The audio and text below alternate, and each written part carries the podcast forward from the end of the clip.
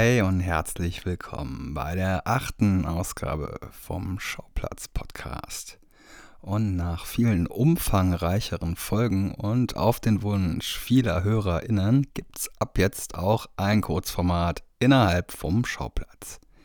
Schauplätzchen ist der kleine Snack für zwischendurch und die Aufmerksamkeit konzentriert sich allein auf einen Film.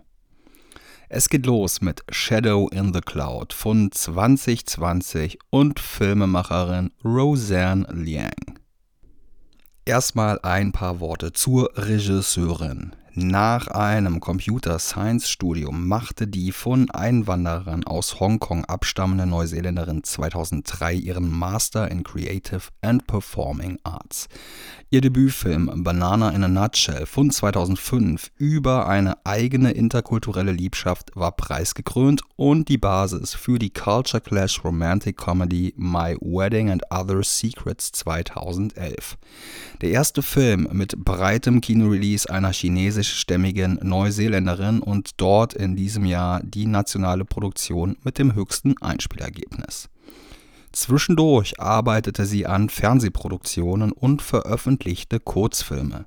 Take 3 wurde bei der Berlinale 2007 ausgezeichnet und zuletzt drehte Liang 2017 Do Not Harm, ein rasant brutales Filmchen über einen Haufen Eindringlinge, die auf einmal während eines chirurgischen Eingriffs in einem Operationssaal auftauchen und für Unruhe sorgen.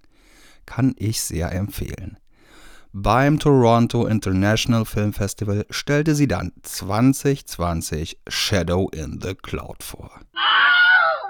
Der beginnt erstmal mit einer Pre-Credit-Cartoon-Szene, deren Aussage durchaus für den folgenden Film von Bedeutung ist, also aufpassen. Stimmungsvolle 80s Synthesizer, die auch einem 80er Jahre B-Movie-Klassiker entsprungen sein könnten, untermalen dann die Einstiegssequenz. In der Endphase des Zweiten Weltkriegs trifft Flugzeugmechanikerin Mord auf eine Crew der neuseeländischen Luftwaffe. Chloe Grace Moretz in einer auf den Leib geschusterten, endlich mal wieder tollen Genrefilm-Hauptrolle nach dem Alien Murks Die vierte Welle und dem passablen Psycho-Horror-Critter. Sie hat eine Mission und einen Wisch von einem Militäroberen, der es ihr erlaubt, an Bord der Maschine dieser im wahrsten Wortsinn Mannschaft zu bleiben und den Mitflug rechtfertigt. Ihr Auftrag ist es, eine große Tasche mit geheimem, aber fragilen Inhalt von Neuseeland zum Flugziel Samoa zu bringen. Dabei sind zunächst nicht nur japanische Kriegsflugzeuge, sondern die toxische Männlichkeit, das herablassende Verhalten und Misstrauen der männlichen Crew in ihren Auftrag und ihre Fähigkeiten das störendste Hindernis. Alsbald wird sie in die unten am Flugzeug angeschlossene Geschützkabine verfrachtet, wahrscheinlich der absolute Horrorplatz für Menschen, die nicht mit Klaustrophobie und Höhenangst umgehen können kein Problem indes für Mord, die sich anfangs noch mit den ekelhaft chauvinistischen Ergüssen der Besatzung im Funk rumplagen muss, bis sich die Ereignisse überstürzen und sich auch die charakterlichen Machtverhältnisse zu ändern beginnen und sich der Horror um ein neues Element erweitert. Mit dem Kniff der Begrenzung eines Großteils der Handlung auf diesen engen Raum in der Schusskabine sind auch wir Zuschauer allein mit Mord. Dadurch erleben wir alles unmittelbar wie sie, spüren ihre Isolation. Für einen solchen B-Movie, und das B steht bei mir positiv für im besten Sinn, ist dieses Kammerspielartige Setting wirklich erfrischend. Und natürlich kommt auch die Action nicht zu kurz, rasant in Szene gesetzt und mit manchen wirklich originellen Einfällen.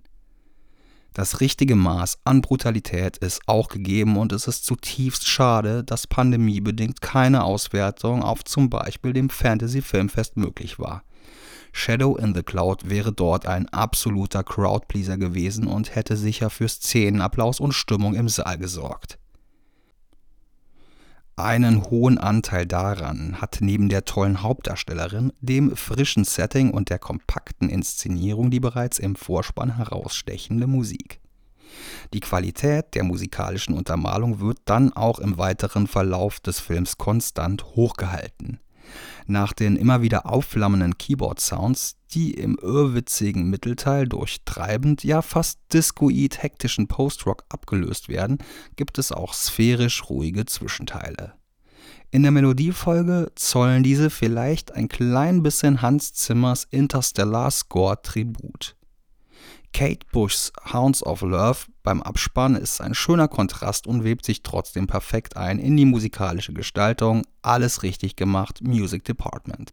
Wenn nach übersichtlichen ca. 80 Minuten die Endcredits laufen, gab es keinen Moment zum Durchatmen und als kleines i-Tüpfelchen gibt's noch eine tolle bildhafte Gestaltung dieser zwischen Propagandafilm-Ästhetik und 80er Jahre Action-Serien-Look. Sehr schön finde ich auch den feministischen Unterton und dass dieser Film frei ist von unnötigem Schenkelklopferhumor und sich auf einem angenehmen Level ernst nimmt, was den Creature-Horror-Part glaubwürdiger erscheinen lässt als bei vielen ähnlich angelegten Filmen. Keine dummen Witze, die uns Zuschauer rausreißen aus dem kurzweilig fließenden Plot. Shadow in the Cloud ist eine actiongeladene weibliche Wutgeschichte mit ikonischen Monsterelementen im Luftkriegssetting, die fast nichts mit standardisierten Kriegsfilmen gemein hat. Und jetzt ein bisschen Trivia. Chloe Grace Moretz war nicht die erste Wahl der Regisseurin. Im Endeffekt ist sie aber überglücklich mit der Besetzung. Die Figur der Mord macht einen Wandel im Film durch, was Moretz auch stimmlich wiedergibt. Ab einem bestimmten Punkt geht sie nämlich eine Oktave tiefer. Die Kugel, in der Moretz sich lange aufhält, war wirklich so klein und eng, wie sie im Film rüberkommt und dadurch auch eine technische Herausforderung. Dieser Part war auch von Lock oder im deutschen Verleihtitel No Turning Back inspiriert, der sich auf ähnlich limitiertem Raum abspielt. Das Originaldrehbuch von Max Landis wurde in der Pre-Production wegen Vorwürfen der sexuellen Belästigung von der Regisseurin mehrmals umgeschrieben. Dieser behauptet nach Sichtung des Films trotzdem, dass mindestens 90% seines Skripts im Film landeten. Zwar gab es in der Geschichte der US Army Air Corps keine Kapitäninnen im Sinne des Dienstgrades, Frauen wurden aber durchaus auch als Pilotinnen eingesetzt, um Flugzeuge aus ihren Fabriken an ihre Bestimmungsorte zu fliegen und jetzt gibt's noch was zu gewinnen. Vielen Dank an Cape Light für eine DVD von Shadow in the Cloud, die ihr ergattern könnt. Enthalten ist darauf natürlich nicht nur der Film in der Originalversion und natürlich auch der synchronisierten Fassung, sondern auch ein tolles Making-of. Dazu müsst ihr einfach den zugehörigen Beitrag bei Instagram at Schauplatzpodcast kommentieren bis zum 31.05.2021 und mit ein bisschen Glück lose ich genau dich als Gewinnerin aus. Falls ihr mehr Inspiration braucht zu tollen jungen Regisseurinnen der letzten Jahre, hört doch auch gerne mal Folge 7 dieses Podcasts 10 Frauen, 10 Filme. Um keine Folge zu verpassen, abonniert und folgt dem Podcast auf dem Portal eures Vertrauens. Schreibt mir gerne Feedback, Kritik und Lob bei Instagram oder erfreut mich im besten Fall mit einer Review bei Apple Podcasts. Und schaltet gern beim nächsten Mal rein. Im Juni kommt zum Beispiel die große Musikfilmrevue 3 mit unter anderem Mille Petrosa von Creator, mit Podcaster Andreas Olof und Olli P. und zusätzlich noch anderen Gästinnen. Vielen lieben Dank fürs Hören und bis zum nächsten Mal. Ciao.